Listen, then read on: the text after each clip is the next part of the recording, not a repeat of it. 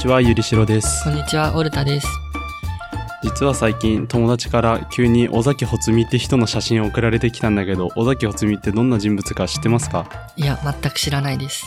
僕も知らなくて調べてみたんですけど尾崎穂美って実は日本史を変えたと言っても過言ではない。とてもすごい人物だからぜひ紹介したいと思います。まず尾崎穂美の生い立ちについて紹介します、うん彼は父の仕事の関係で幼少期台湾にいました。しかし台湾ではひどい差別にあってそこで共産主義という考えに触れました。あの、なんで差別受けてたんですか？当時は結構その人種であのやっぱそういうこと。やっぱり人種あの民族意識が強かったので。はい。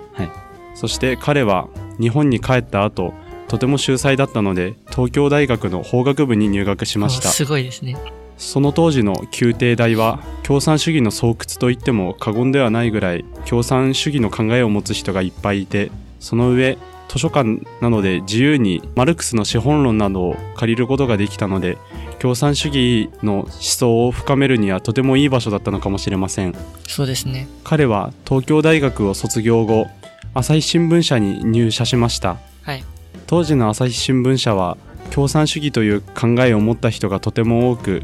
彼の共産主義を広めたいという思いは加速していったのかもしれません。そして彼は上海に移動しないかという話を持ちかけられ喜んで上海に移動します。え、誰に持ちかけられたんですか？それは上司普通に上司だと思あ、います。上司か。ごめん、わかりました。その当時上海は共産主義のアジアにおける共産主義の拠点だったため彼が上海に喜んでいきたい気持ちもよくわかります当時の東京は検閲が厳しく共産主義を広めるのにはあまり適していなかったのかもしれません。そして彼は移動先の上海でゾルゲという人物に出会います。ゾルゲってどんな人物なんですか？ゾルゲっていうのは、えっと、日本史専攻の人だったらわかると思うんですけどゾルゲ事件っていう事件があってそれの主犯格と言ってもいいそれ、えーソビエト連邦のスパイです。スパイだったんですか？はいソ連は当時諜報活動を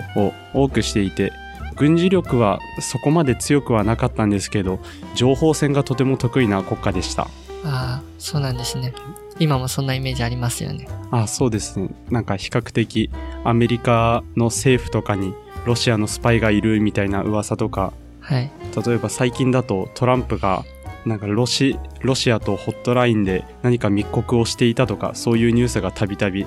見ら。れます。えーはいそして彼はゾルゲにスパイにならないかという提案を持ちかけられ喜んで承諾します喜んで承諾したんですね。はい彼は共産主義者だったのでやっぱソビエトのために役に立ちたいという考えを持っていたので喜んで承諾したんだと思いますはい。そして彼は東京に帰ると東京大学の頃の同窓であった牛場という人物に接近しますその人はどういう人物なんですか？彼は戦前の近衛文麿内閣のあ近衛首相の側近で共産主義の考えを持ってなくて尾崎がそういう共産主義の考えを持っているっていうことも知らなかったのであのただの政治について語り合う友達と思ってて、うん。それで近衛首相は当時朝飯会っていう会を開いてたんですけど朝飯会ってどういうものか分かりますか？朝飯会ですか？朝飯。朝飯を食べる会ですか？まあ朝食会ってもいいんですけどまあ、本当に朝飯を食べる会なんですけど 朝飯を食べながら政治について討論をするえー、す会。だったんですよ。えー、それで尾崎は話本当話したらすごい口がうまくてうんうん。しかも人望も厚い人物だったんで、うん。牛場にどうにかあの巧みな話術でその近衛首相にあの接近できるように頼んで、彼は近衛首相に牛場を通じて紹介してもらってうん。その近衛首相もこいつならこういうしっかりした考えを持ってるから、うんうんうんこいつは信用できるなって思ってその政治の考えについて彼と話し合うようになります彼は近衛首相に信頼されたのをいいことに朝日新聞社につきながら国の重要な機密文書に触れられるような立場になることに成功しますしかも彼は近衛首相に認められて当時の満州鉄道の調査部の職員になります、いっぱい仕事ありますね、その人。あの新聞もやってて、でも当時は満鉄って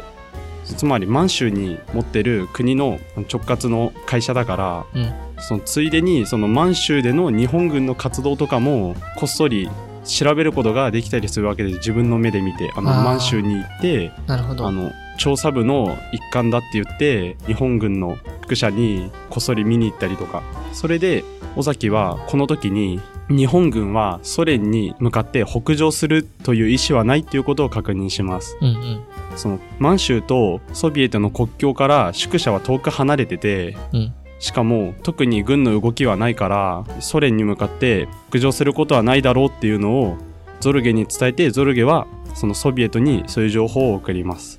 そして尾崎は日本にまた帰ってその機密機密文書に触れられる特権をいいことに日本軍の軍事力について調査しますはい。その結果彼は仮に日本がアメリカと戦ったらうん。日本はもう2年しか持たないっていうことを知ることになります。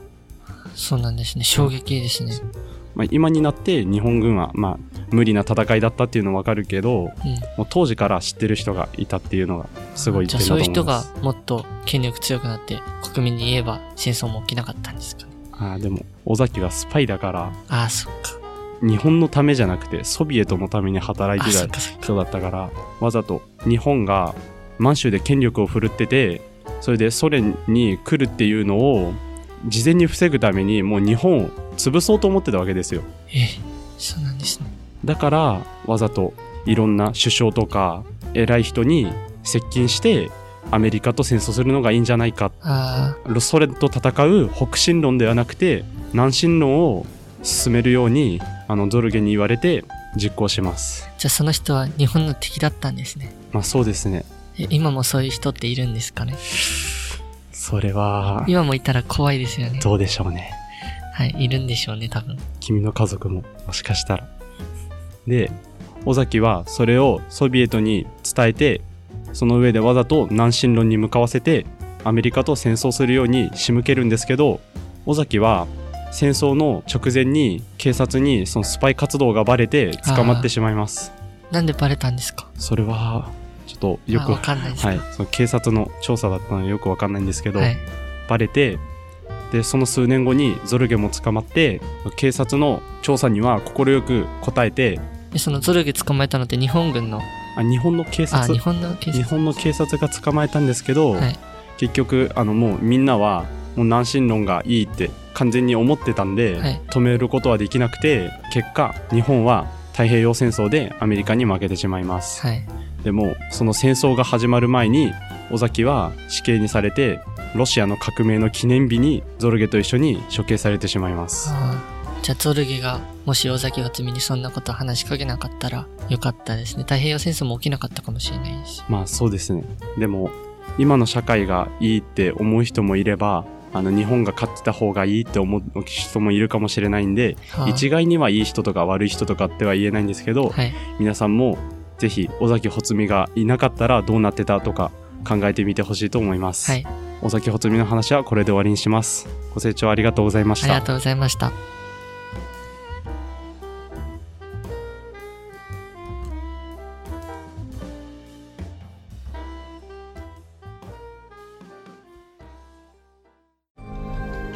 新しく歴史系ポッドキャストが始まりました。